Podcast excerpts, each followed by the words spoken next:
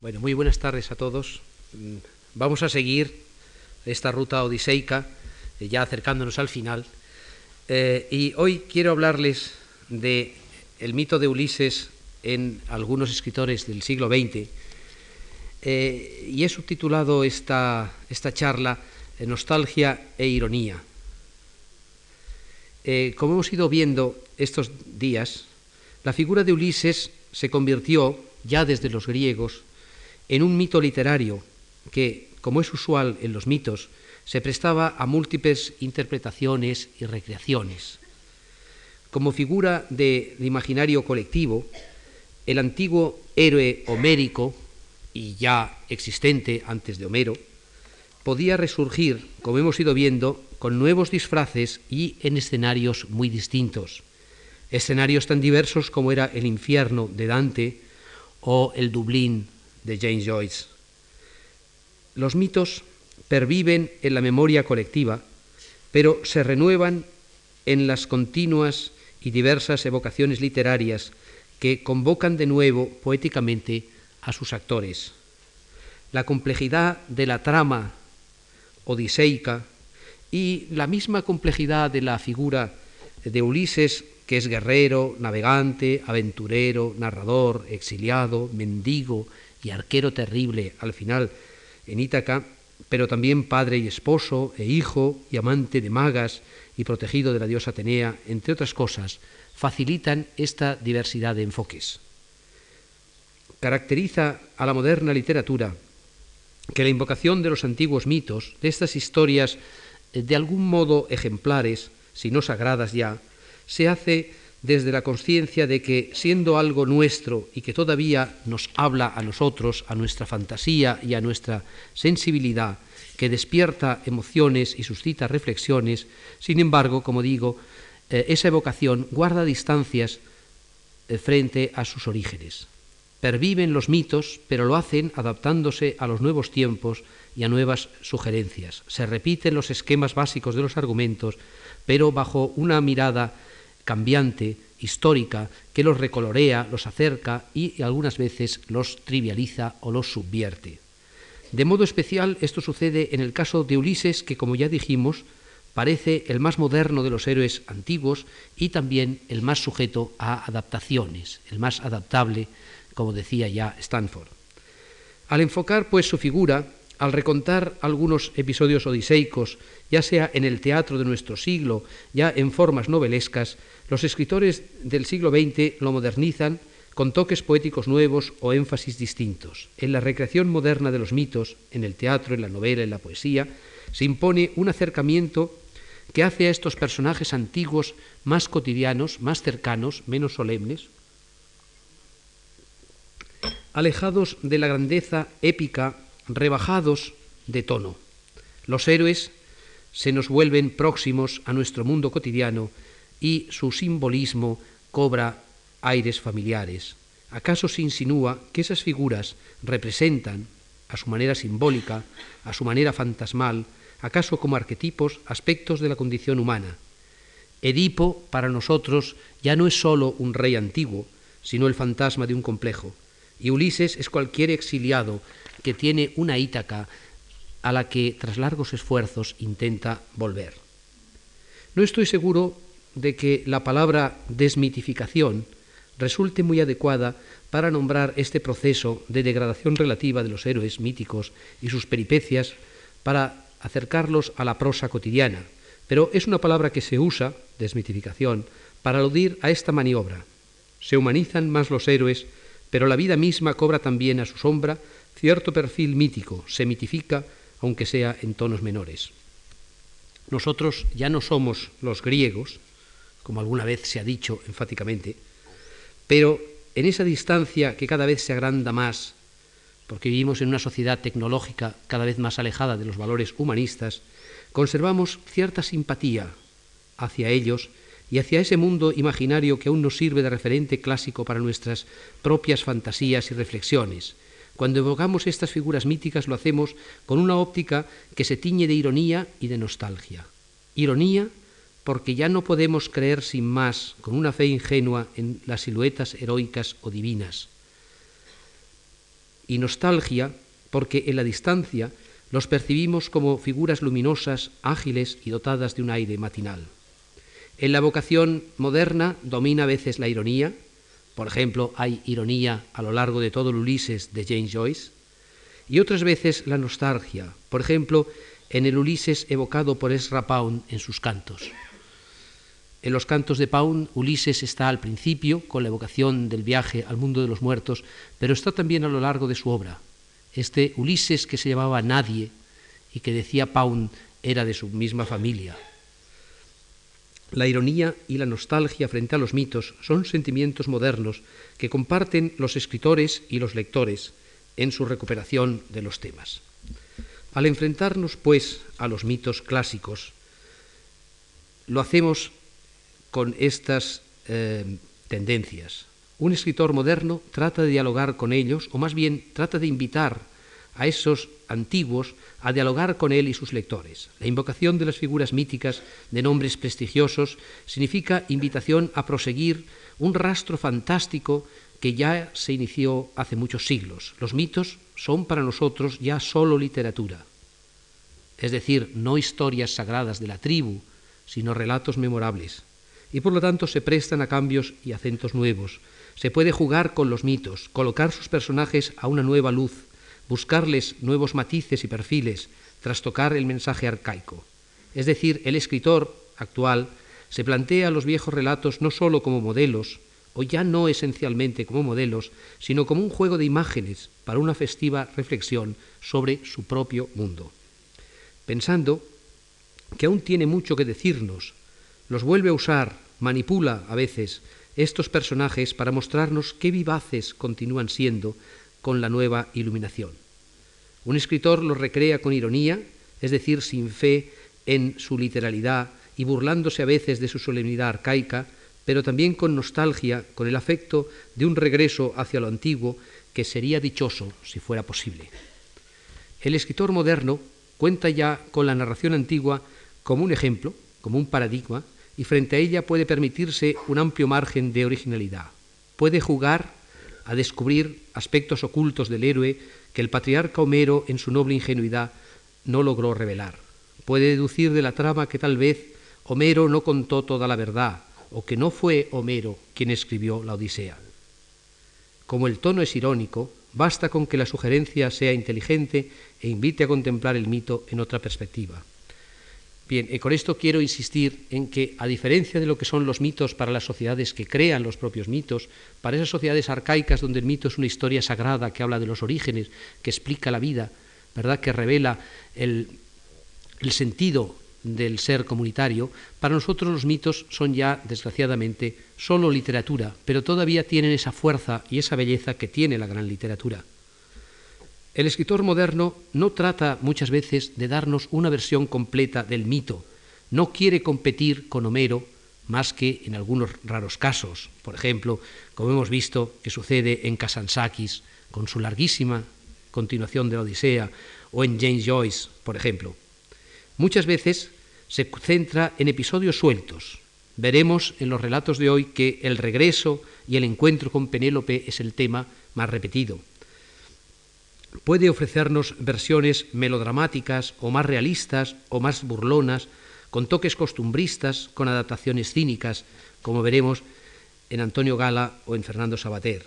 Otras veces nos imita a meditar sobre los encuentros de Ulises, esos encuentros eh, fantásticos, pero esos encuentros también con eh, personajes interesantes a los que el héroe quizá no atendió al fondo, a los que Homero no siguió más que un momento o puede incluso eh, contarnos más cosas o detenerse en esos paisajes mediterráneos que la Odisea, la Odisea tan metida en el mundo mediterráneo, apenas dibuja como trasfondo de las aventuras marinas. El poema épico es la fuente, el océano de muchas aguas y de muchos riachuelos. En esta charla de hoy, después de las eh, influencias que hemos visto en la literatura griega moderna y en la literatura inglesa, voy a hablar de algunos eh, libros, de algunos textos interesantes que tocan aspectos de la Odisea. Se caracterizan casi todos ellos por una cierta originalidad, por esa ironía y nostalgia eh, de la que vengo hablando. son obras de, nuestro, de nuestro siglo. Algunas veces son obras de un gran ingenio, como por ejemplo la comedia de Jean Giraudoux, No habrá guerra en Troya, de 1935. En esa obra Ulises juega un papel fundamental, es un político, es el político sabio, eh, sentencioso, diplomático, eh, un poco parecido al Ulises de Troilo y Crésidas de Shakespeare, que trata de evitar la guerra de Troya. Eh, ahí se entrevista con Héctor y la, la escena más impresionante es el parlamento entre Ulises y Héctor. Ulises no reconoce a Héctor como un gran enemigo, y Héctor reconoce a Ulises como una gran figura. Pero sin embargo Ulises es pesimista.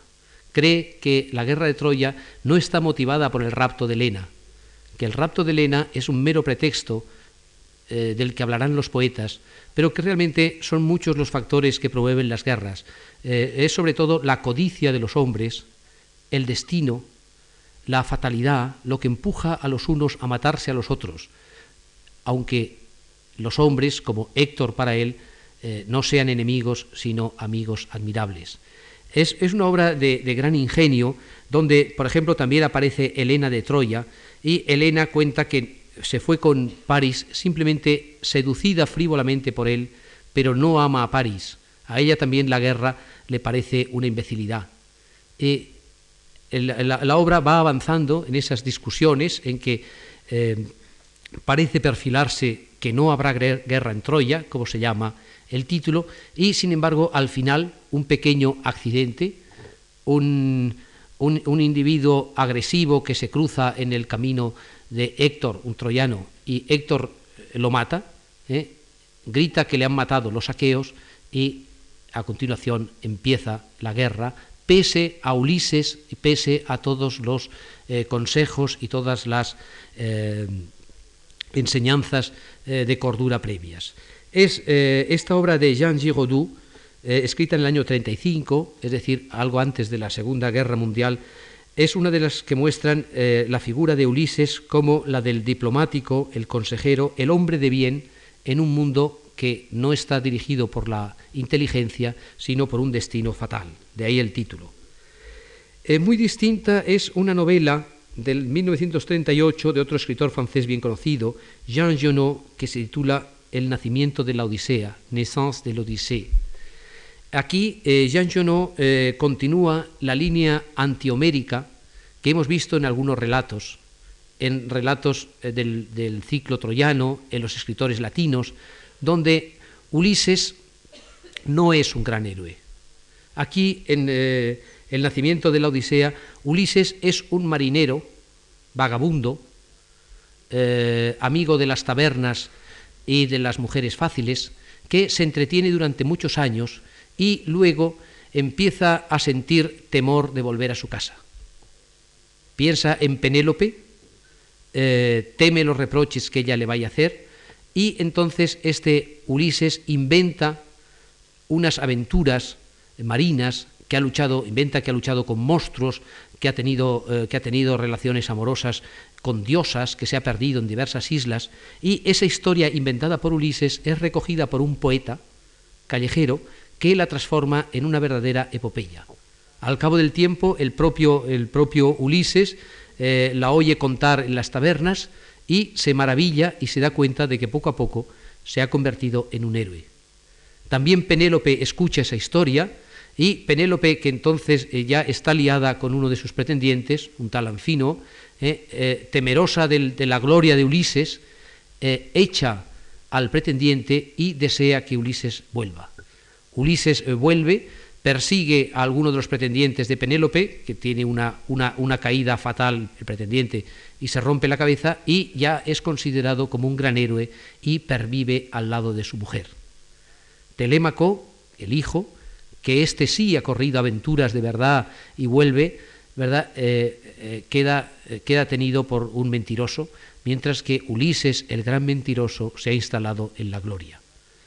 Ahí, digamos, es una, una versión, como ustedes ven, subversiva e irónica de cómo se ha construido la Odisea.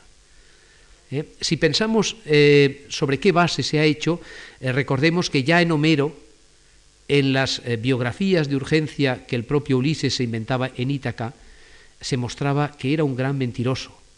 Entonces, Jean Genot ha, extrapolado esa capacidad para la mentira y cuenta esta historia del nacimiento de la Odisea como si toda la Odisea hubiera sido nada más que una larga historia de mentiras eh, tramada por un fantasioso borrachín.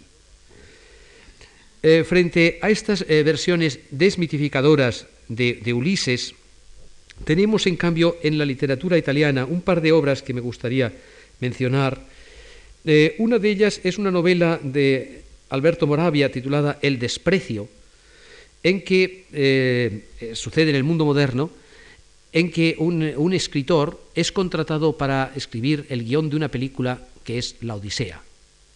Y se encuentra eh, con dos versiones distintas de Ulises, la de el productor de la obra, que quiere una Odisea espectacular, con muchos personajes, con, con, monstruos, mucho juego de luces, y una versión psicológica de del realizador alemán que eh, le propone un Ulises eh, moderno. Para este realizador alemán, eh, Ulises era un hombre conciliador, moderno, tolerante, que permitía que su mujer recibiera los obsequios de muchos pretendientes. Penélope, en cambio, desprecia a este marido tan tolerante y Ulises, para demostrarle a su mujer lo que vale, se va a la guerra de Troya. Y cuando vuelve de la guerra de Troya, para obtener de nuevo el cariño de su mujer, se ve obligado, a su pesar, a la matanza de pretendientes. El, el, el escritor al que le proponen estas dos versiones de Ulises, eh, es decir, el, Ulises teatral, el Ulises excesivo o este Ulises psicológico excesivamente moderno, se niega finalmente a hacer eh, la película eh, porque la idea que él tiene del Ulises es el Ulises digno, mediterráneo, y la propia, la propia peripecia vital del escritor está relacionada también con el mundo de Ulises y de Penélope. No es una gran novela, pero es una novela interesante, puesto que transcurre también en Sicilia, que se acuerdan ustedes que era el marco donde los latinos y antes los griegos habían colocado las aventuras de Ulises. Pero más interesante que estas obras es una obra eh, eh, curiosa, extraña, eh, los diálogos con Leucó de Cesare Pavese de 1947. Cesare Pavese es uno de los grandes escritores eh, y poetas italianos de este siglo, y los diálogos con Leucó, diálogos de personajes míticos, diálogos que por algún lado recuerdan los diálogos de Luciano y también los de Platón, es una obra singular. Es una obra que parece escrita con una cierta ironía, pero yo diría que todavía domina más la nostalgia. Eh, no es una obra eh, de, burlas, es una obra, una obra seria en la cual los personajes antiguos expresan sus inquietudes y esas inquietudes eh, son las del propio Pavese. cuando Pavese se suicidó, eh, tenía sobre la mesa de noche este libro suyo de diálogos con Leucó. No deja de ser extraño que los diálogos de los dioses y los héroes antiguos, ¿verdad?, acompañaran a este poeta tan moderno en su último día. Voy a leer un par de, un par de pasajes de dos diálogos en los que en uno interviene Ulises y en el otro se habla de Ulises.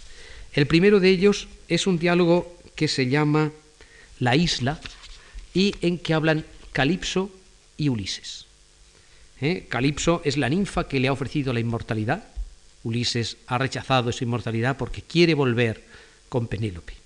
Y aquí el escritor italiano nos refleja un poco la visión de los dos, Curiosamente, en esta versión es la diosa la que tiene nostalgia de ser mortal. No es que Ulises no quiera ser inmortal, no quiere ser inmortal, efectivamente, es que la diosa siente una cierta envidia de la condición mortal. ¿Eh? Le, parece que su vida ha cambiado cuando Ulises entró en ella y recuerda de Ulises eh, cosas tan estupendas como que Ulises tiene un perro que tiene su nombre, su propio nombre.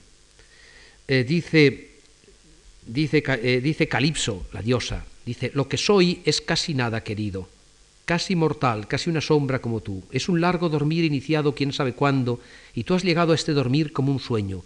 Temo el alba, el despertar. Si tú te marchas, será el despertar. Dice Odiseo, ¿eres tú la señora quien habla? Temo el despertar, dice ella, como tú temes la muerte. Eso es, antes estaba muerta, ahora lo sé. No quedaba de mí en esta isla sino la voz del mar y del viento. Oh, no era un sufrimiento, dormía, mas desde que has llegado trajiste otra isla en ti. Odiseo, la busco hace demasiado tiempo. No sabes lo que es avistar una tierra y entornar los ojos cada vez para hacerse la ilusión. Yo no puedo aceptar y callar, dice Calipso. Y sin embargo, Odiseo, los hombres decís que hallar lo perdido es siempre un mal. El pasado no vuelve. Nada aguanta la marcha del tiempo. Tú que has visto el océano, los monstruos, el Elíseo, ¿podrás aún reconocer las casas, tus casas? Odiseo, tú misma has dicho que llevo en mí la isla. Calipso, oh cambiada, perdida, un silencio, el eco de un mar entre los escollos o un poco de humo. Contigo nadie podrá compartirla. Las casas serán como el rostro de un viejo, tus palabras tendrán un sentido distinto del suyo. Estarás más solo que en el mar. Odiseo, sabré al menos que, debe que debo detenerme. Calipso, no vale la pena, Odiseo. Quien no se para ahora, de inmediato, nunca se parará. Lo que haces lo harás siempre. Debes romper una vez el destino Debes salirte de tu ruta y dejarte hundir en el tiempo. Odiseo, no soy inmortal. Bueno, en este, en este diálogo entre la diosa y el héroe aparece uno de los temas que eh, todavía no hemos visto mucho, el tema del tiempo.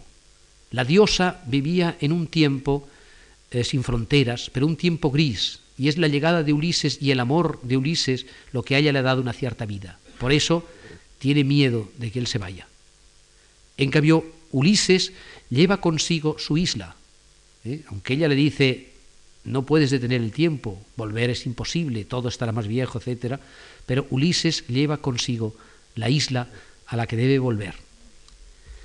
¿Eh? En otro, el otro diálogo es de dos diosas, Leucotea, Leucotea, debemos decir, y Circe. ¿Eh? Circe es el otro encuentro mágico de Ulises. Circe ya ha sido abandonada eh, por Ulises, pero le recuerda. Eh, dice eh, Circe, Odiseo no entendía por qué yo sonreía. A menudo ni siquiera entendía que sonreía. Una vez creí haberle explicado por qué el animal está más cerca de los inmortales que el hombre inteligente y valeroso, el animal que come, que cubre y no tiene memoria. Me respondió que en su patria lo esperaba un perro, un pobre perro que acaso hubiera muerto y me dijo su nombre. ¿Entiendes, Leucó? le dice la otra diosa. El perro tenía un nombre. ¿Eh? Aquí aparece eh, un, tema, eh, un, tema, importante. Circe transforma a los hombres en bestias. Pero, ¿acaso, como ella dice, las bestias son más felices que los hombres? Ese tema tan curioso ya está en Plutarco. El viejo Plutarco tiene un diálogo titulado Grilo, en que uno de los cerdos que han sido hombres, ¿eh? y Circe los ha convertido en cerdos, defiende ante Ulises que se es mucho más feliz siendo un cerdo que un hombre. Pero a la diosa le maravilla ese aspecto humanizador de los hombres que dan nombre a las cosas. ¿Eh? Ulises tenía un perro y ese perro hasta tenía un nombre. Dice Leucotea, la otra diosa, también a nosotras nos dan un nombre los hombres.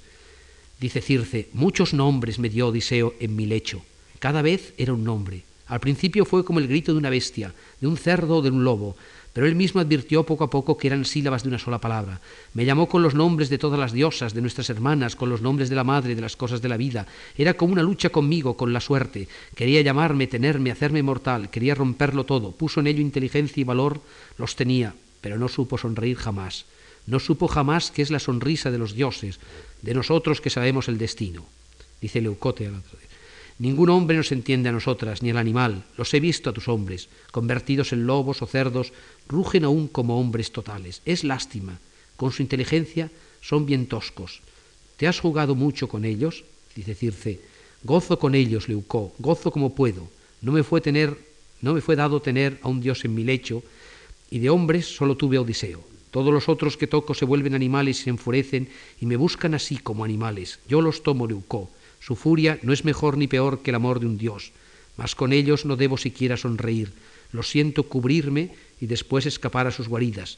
Nunca me ocurre que baje los ojos. Y Odiseo, dice Leucotea, no me, Circe, no me pregunto quiénes son. ¿Quieres saber quién era Odiseo? Dime, Circe, una noche, dice Circe, una noche me describió su llegada a Ea, el temor de sus compañeros, los centinelas puestos en las naves. Me dijo que toda la noche escucharon gruñidos y rugidos tendidos en la playa del mar, y después, que nacido el día, vieron al otro lado de la selva alzarse una espiral y gritaron de gozo reconociendo la patria y las casas. Estas cosas me dijo sonriendo como sonríen los hombres, sentado a mi lado ante la chimenea, dijo que quería olvidarse de quién era yo y dónde estaba, y esa noche me llamó Penélope. Es curioso eh, también, eh, Ulises no puede escapar de la propia historia, pero es la historia y el dolor lo que hacen grande a Ulises. ¿eh? Los dioses saben sonreír, pero en cambio no tienen esta historia ligada a nombres como Ulises. En Diálogos con Leucó me parece una de las obras más interesantes eh, sobre el mundo antiguo.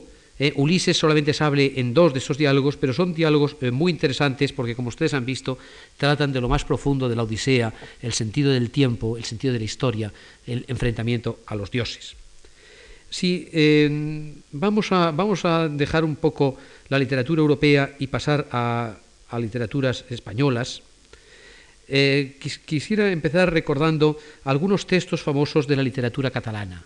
Eh, quizá en la literatura catalana haya una simpatía especial eh, por la Odisea, porque la Odisea, no debemos olvidarlo, es un poema mediterráneo, es el gran poema del mar, de las aventuras marinas que protagoniza Ulises, ¿eh? y hay en Ulises mucho de Mediterráneo, el, su mismo tipo, su mismo carácter de aventurero, de curioso, de, narrador, de mentiroso, todo eso hace de él un héroe eh, mediterráneo y sus aventuras están en paisajes mediterráneos. Los paisajes son poco evocados en el mundo antiguo. ¿eh? El mundo antiguo evoca a veces un paisaje de fondo, pero muy sencillo, un río, el mar, los acantilados, algún árbol, un olivo, por ejemplo, pero la literatura moderna tiende más a ello. Eh, por eso eh, me gustaría recordar algunos eh, textos importantes de la literatura catalana, empezando por la obra teatral que escribió el gran poeta Joan Maragall en 1910, titulada Nausica. Nausica, si ustedes se acuerdan, ya había sido intentada construir por Goethe como una pieza teatral. Goethe no la acabó, pero eh, influyó en un autor como Maragall. Maragall conocía muy bien a Goethe, lo había traducido y dice claramente que su obra está influenciada eh, por la del, gran autor alemán.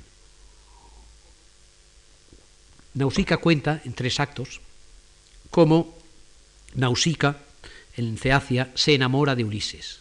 Ustedes se acuerdan de las magníficas escenas ya de Homero, Ulises llega náufrago y desnudo a la playa, eh, Nausicaa, la princesa, ha salido a jugar y a, lavar la ropa con sus criadas y se encuentra con Ulises. Eh, ella está esperando al príncipe joven con el que ha soñado que se va a casar. Ulises le parece un individuo magnífico, tiene con él el aire de la lejanía y de lo heroico. Eh, y ahí está eh, el, enamoramiento de Nausicaa. Luego Ulises no le hace caso, en definitiva. Ulises se sirve de ella para ser bien recibido en Feacia, la halaga con palabras muy amables, ¿eh? pero Ulises no piensa más que en volver a Ítaca. ¿eh? Feacia es solo una etapa en su camino. En cambio, para, para Nausicaa, el encuentro marca toda la vida. Ella se enamora del gran héroe que pasa y ese enamoramiento se expresa en algunas palabras suyas, con gran delicadeza. Esto ya sucedía en la obra planeada por Goethe, pero el final era muy distinto. En Goethe, eh, aunque Ulises prometía mandar a su hijo Telémaco para que se casara con Nausicaa, Nausicaa se avergüenza de haber expresado su amor y se suicida. ¿Eh? La, obra, eh, la, obra, tenía ese tono, habría tenido ese tono trágico de acabar con la muerte de Nausicaa. En Maragall, en cambio, no. Ella renuncia al héroe, pero cree que su vida ha sido feliz por haber encontrado a esta gran figura, ¿eh? que el haber encontrado un héroe en, la vida es algo que ilumina para siempre una vida. Ella es una pobre chica que vive en una, una, princesa, vamos, eh, eh, que vive en, una isla, en una isla donde casi nunca pasa nada, donde las cosas son pequeñas, donde ella sueña, es una princesa soñadora y fantasiosa en lo que va a venir más allá del mar, en ese mundo que está más allá, y de ese mundo viene Ulises y luego Ulises desaparece. ¿Eh? Pero sin embargo, ella no se suicida, sino que queda llorando en la playa. Hay, sin embargo, aparte del, tema, que está bien montado muy poéticamente, toda una atmósfera especial mediterránea, esa atmósfera del mundo maragallano ¿eh? tan conseguida en él, en este y en otros poetas. Esa eh, atmósfera mediterránea está también en otro gran libro de poemas, que es del libro de Carles Riva, titulado Elegías de Vierville, eh, escrito eh, después de la Guerra Civil. la primera edición es de 1943, la edición más completa es de 1948, en que este gran escritor catalán, filólogo, traductor de la Odisea, em, evoca, evoca todo, todo, un mundo, eh, todo un mundo antiguo, un mundo que por una parte es el mundo de Orfeo, pero por otra parte es también el mundo de Ulises. Les voy a leer un poco eh, de unos versos de una elegía que es la séptima, eh, que recuerda a Ulises y recuerda a Ítaca. Él escribe desde el destierro. Él vivía, estaba en el sur de Francia y eh, su Ítaca efectivamente debía ser Barcelona o la tierra, la tierra catalana. Y él se sentía como un Ulises que debía regresar a su Ítaca. Entonces, leo unos pocos versos. Dice, leo la traducción castellana. He navegado con Ulises por el noble mar que separa, con titánica sonrisa de obediencia al azul, la isla del último adiós, donde se inclinó mi mediodía, y el necesario poniente dulce por una gloria que sangra. Sobre la rosa de los astros siete vientos atónitos dejaban que sólo uno exultase el decretado para el retorno. Si el magnánimo héroe durmió en la propa segura más hondamente que por vino por muerte, se cuenta como los ojos de los marineros reales lo vieron, el trabajo interior él lo supo y los dioses, por lo que yo sé de mí. Aquí evoca la vuelta de Ulises dormido sobre la nave de los feacios. Ese sería una hermosa manera de volver, ¿no? y hay el, trabajo eh, interior del sueño. Ulises duerme, Ulises se duerme varias veces en la Odisea, se duerme cuando lleva encerrado en un odre el regalo del Eolo, el dios de los vientos, y se duerme también cuando le llevan a Ítaca. Eh, eh, bueno, Carles Rivas se extiende, es una, es una elegía muy larga, y al final habla de que existe para él una, una cueva una, pequeña cueva eh, que es como la de Ulises, donde Ulises dejó su tesoro al llegar a Ítaca y que él también encontrará al llegar. Dice, dice al final de su tesoro, ¿no? hablando de su tesoro, dice, pero mientras no sea rey de mi última paz, lo guardarán para mí las ninfas gentiles que tejen con lenta trama de púrpura y cristal las pertinaces urdimbles de las invisibles corrientes dentro del sombrío taller subterráneo, donde la abeja del yermo va deslizante a construir la colmena. Ítaca, reino pequeño, conozco la cueva profunda, olivar arriba, fuera del camino, en la rocalla, cerrada y sutil como la hora de un solo pensamiento. Para entrar en ella se precisan, bajo el dintel, una frente humilde y un salto. En fin, para él eh, la, vuelta está simbolizada, a su Ítaca, está simbolizada por ese salto con frente humilde eh, para encontrar la cueva y el lugar eh, perdido. Em, Insisto en que Carles Riva era un gran conocedor de la Odisea y sus traducciones al catalán, dos traducciones, la primera en 1919 y la segunda en el 48, son obras muy conocidas. Pero quizá la obra más extensa de un autor español sobre la Odisea es la de otro escritor catalán, Agustí Bartra, que escribió también en el exilio, en México, una obra que se llama Odiseo. Odiseo es una obra poco conocida porque está publicada en México, es una obra bastante poética, medio en verso, medio en prosa, y revela mucho la nostalgia por el mundo mediterráneo. Cuando lo escribió eh, Bartra, Bartra era un escritor muy conocido en Cataluña, había traducido también a algunos clásicos, eh, llevaba ya diez años también de destierro. Entonces se veía a sí mismo como un nuevo Ulises y en, su nostalgia no hay solo la nostalgia de la patria perdida, sino sobre todo la nostalgia de un paisaje. En ese sentido, es, es, una obra que es muy interesante por toda esa evocación del paisaje mediterráneo que está en la Odisea, pero no de una manera explícita. uno se puede figurar las islas de la, de la Odisea como las islas mediterráneas, de costas recortadas, de playas, de olivos, de pinos, de cipreses, de todo ese mundo mediterráneo que en cambio en este Odiseo de Bartra se hace muy explícito. Eh, voy a leer solamente dos, pasajes, dos pasajes que me parecen curiosos. El primero, que es muy poético, tono muy elevado, eh, en que habla del mar, eh, el viejo mar que él añora. Él escribe, ya digo, desde el interior de México, y para él el Mediterráneo es ya ese mundo de la Odisea, el mar que él conoció se cruza con el mundo de Ulises. Dice, dice así en la traducción castellana que hizo él mismo. Dice, oh el yunque del mar, oh el azul infinito yunque del mar bajo los áureos martillos de los soles de la raza, con la forja incesante de mitos y mareas y dioses perecederos, y risas a la sombra de los pórticos y arcos iris uniendo horizontes y arenales.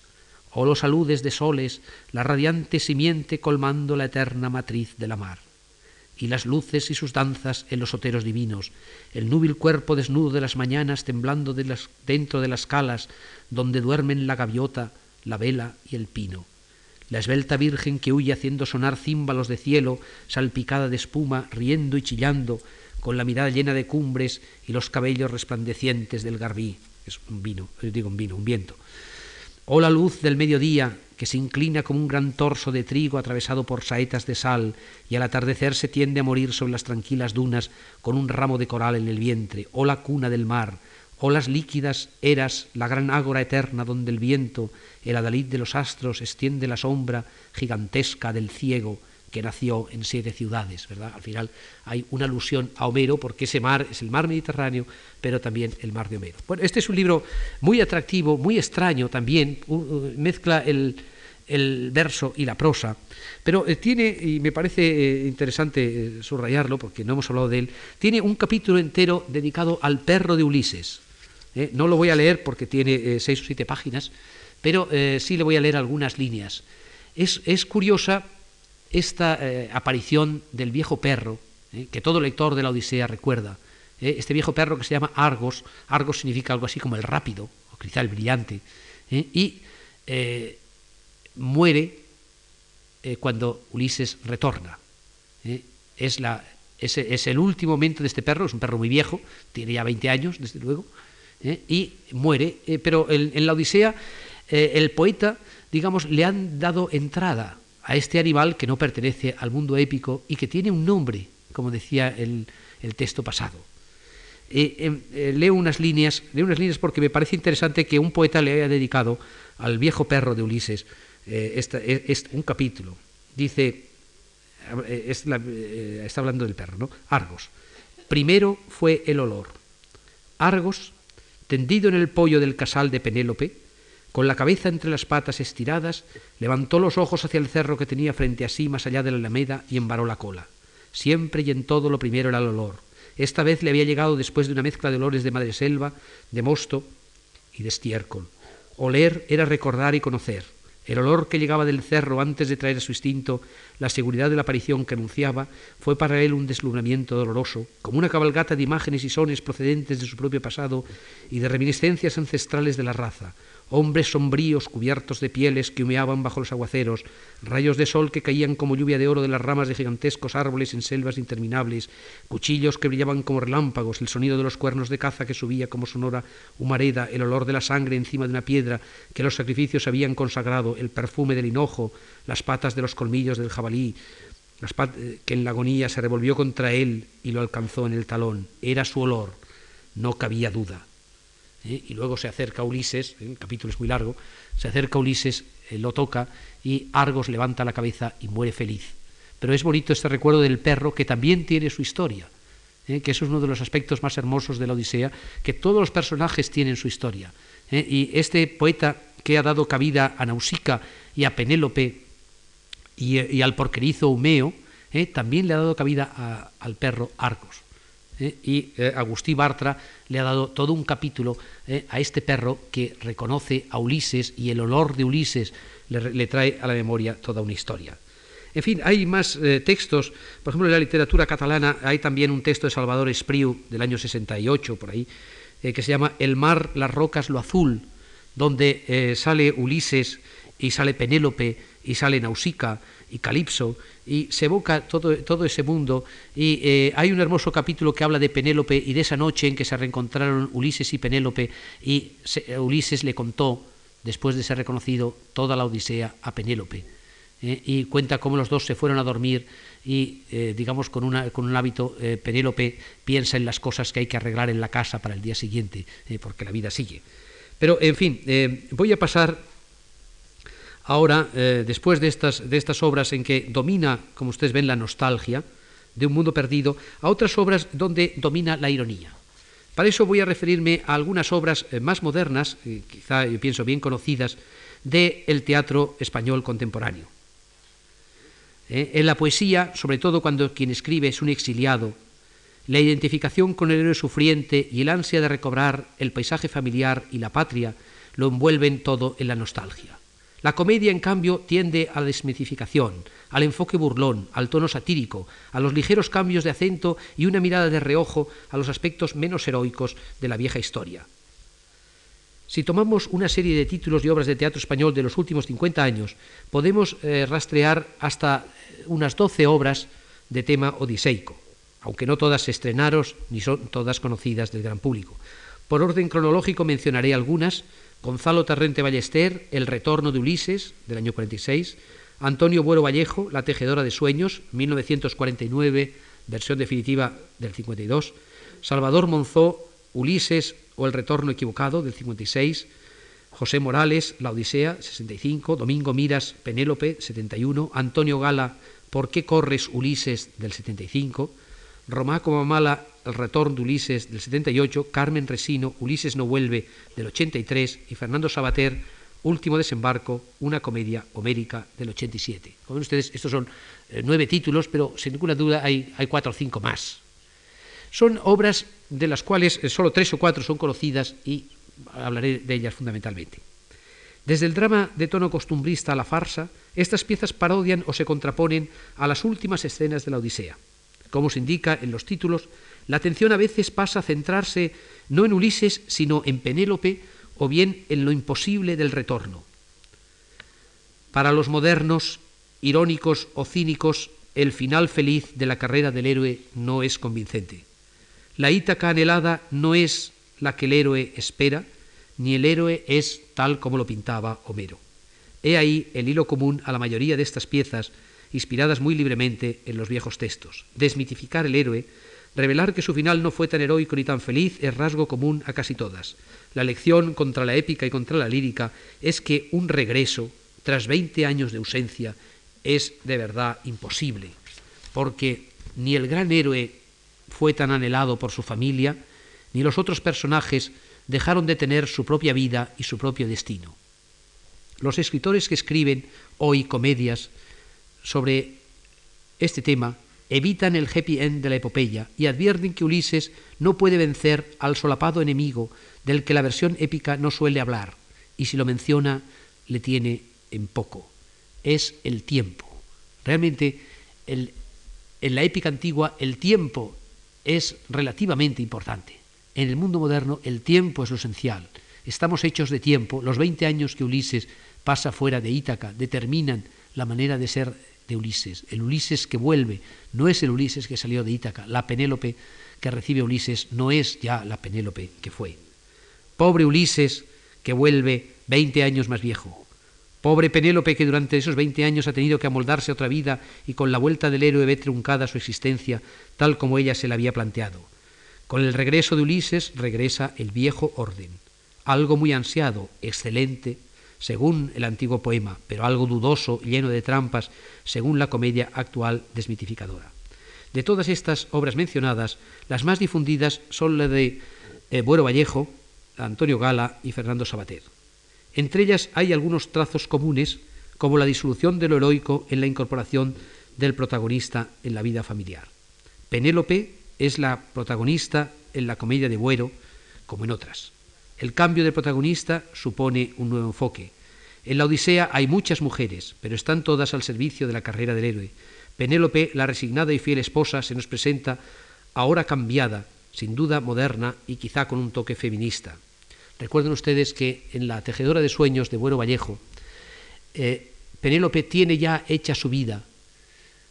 En estos años de ausencia se ha ido enamorando de uno de los pretendientes.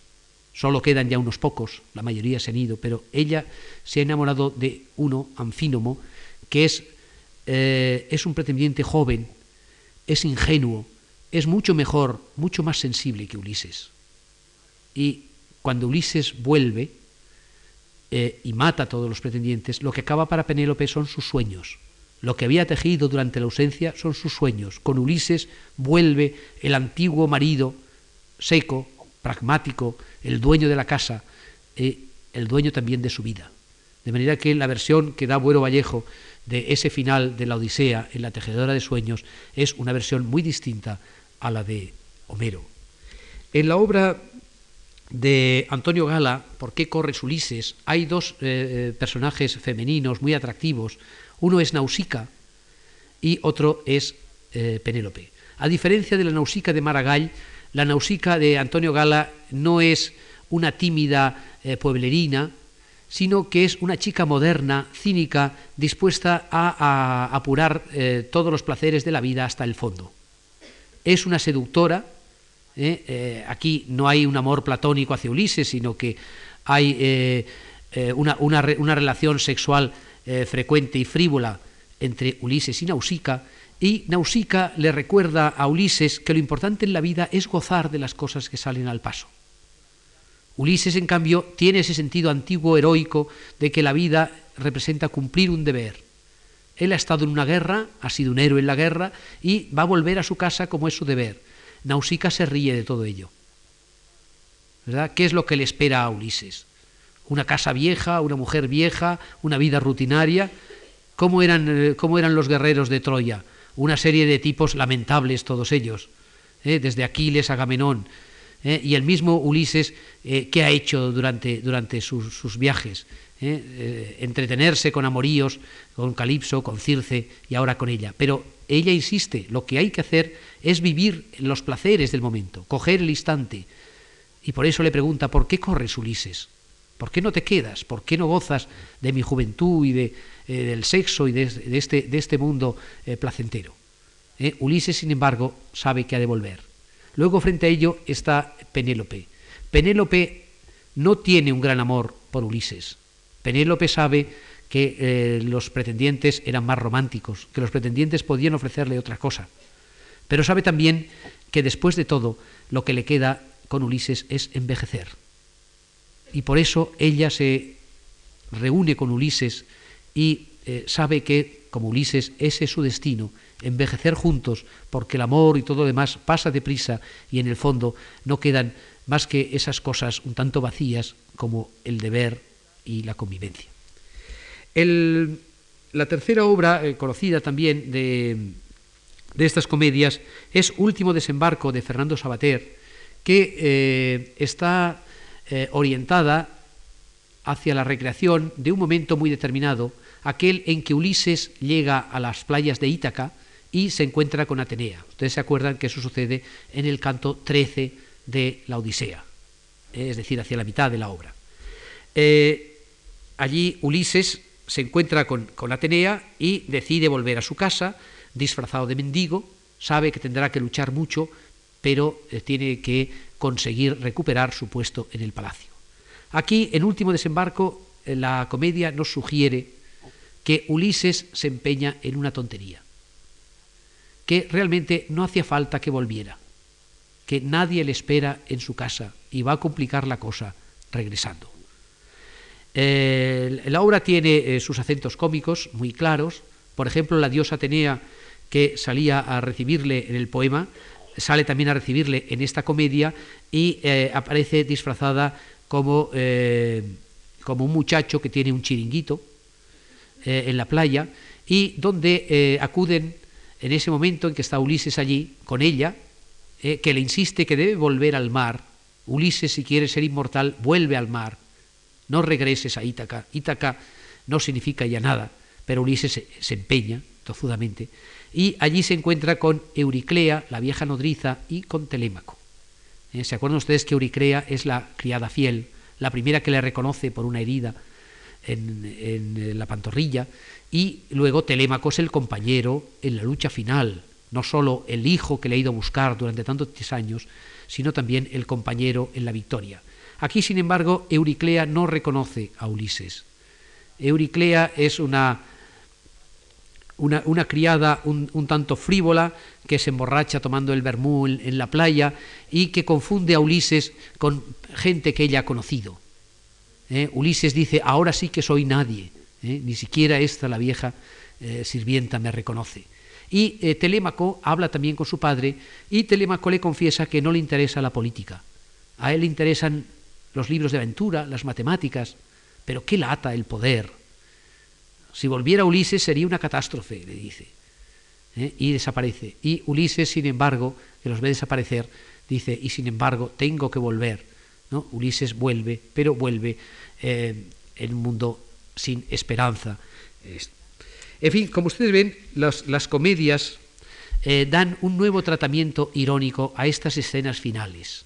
¿eh? No evocan toda la Odisea, sino que evocan un determinado momento y de manera más o menos clara se sitúan en esa línea antihomérica que desmitifica al gran héroe. Hay ironía en estas escenas en que el héroe recobra una Ítaca que está perdida y que de alguna manera será difícil recuperar. Pero hay, sobre todo, como indicábamos, una desmitificación del protagonista y su heroísmo, como lo había ya, por ejemplo, en la novela de Giono, ya mencionada, en que Ulises aparecía como un gran mentiroso. Ahora no es un gran mentiroso, es el héroe que vuelve, pero a un mundo donde los héroes significan poca cosa. Tal vez la culpa no sea de Ulises, sino del mundo moderno. Viene el héroe, pero será solo para reclamar su sillón y sus zapatillas caseras en un hogar donde ya nadie cree en los grandes héroes. Gracias.